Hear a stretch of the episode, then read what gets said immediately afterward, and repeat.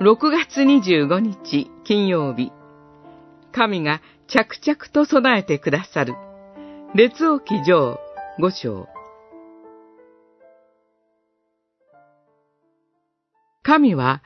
ソロモンに非常に豊かな知恵と、洞察力と、海辺の砂浜のような広い心をお授けになった。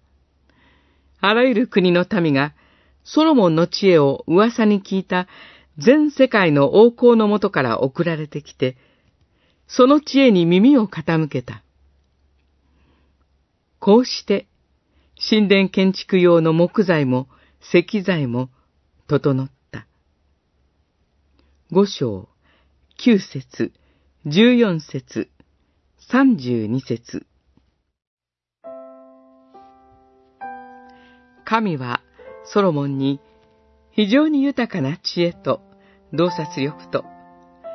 海辺の砂浜のような広く賢明な心をお授けになりました。ソロモンの知恵は、東方の人たち、エジプトの人たちを驚かせ、その名は周りのすべての国々に知れ渡りました。そして全世界から死者がソロモンのところに送られてきて、ソロモンの知恵に耳を傾けたのでした。さらに、神から与えられた知恵によって、ソロモンはティルスの王、ヒラムとの間に条約を結びます。この条約のおかげで、ソロモンが望んでいたレバノン杉と糸杉の木材を手に入れることができました。この木材は神殿を建築するために不可欠なものでした。こうして、神殿の建築はソロモンが用いられることで着々と進んでいきます。父、ダビデ王が神殿を建てたいと神に願うことがありました。